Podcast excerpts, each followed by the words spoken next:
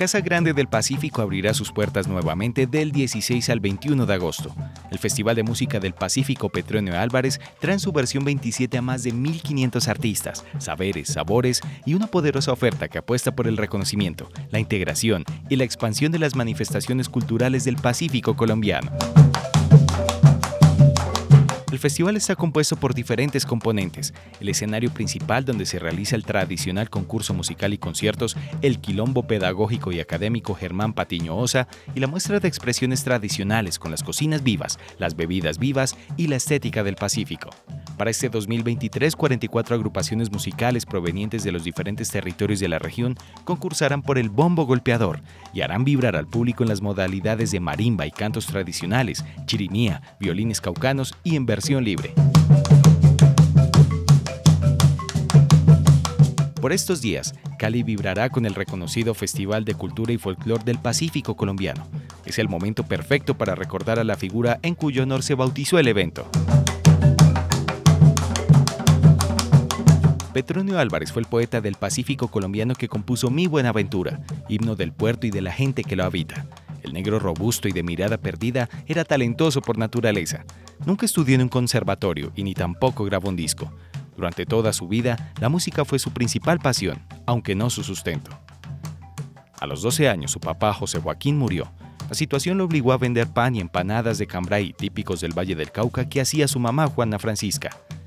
La manera más práctica para entusiasmar a los compradores fue cantar al son de la improvisación.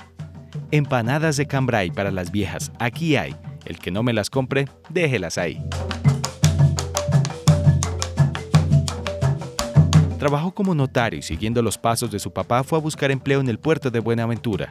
Comenzó como aguatero, al poco tiempo pasó a los talleres y al final cumplió su sueño. Fue maquinista de la Palmera, una locomotora, en ocasiones tocaba la guitarra para deleitar a sus compañeros del ferrocarril.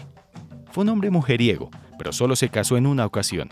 En 1942, a sus 28 años, conoció a Veneranda Arboleda Rodríguez. 11 años después de convivir se casaron en la iglesia de San Nicolás en Cali y Álvarez tuvo 10 hijos.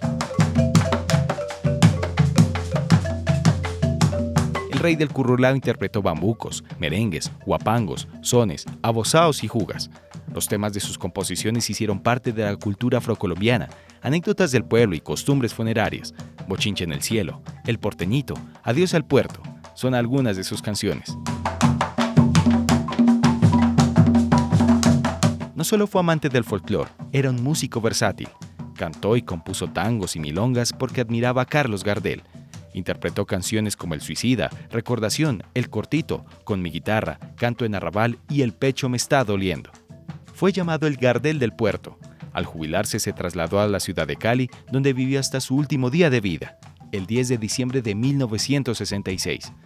Murió a causa de un cáncer óseo, que poco a poco acabó con su espíritu bohemio, pero no con su talento. Poco antes de morir, como si sintiera la muerte, compuso la despedida, que en cada verso habla de su partida. Hoy me despido, porque mañana estaré en el olvido, y tus creencias mías no han de ser porque en el puerto a mí no me han de ver. En su honor se le dio el nombre del Festival de Música del Pacífico Petronio Álvarez, que se celebra anualmente en la ciudad de Cali en el mes de agosto.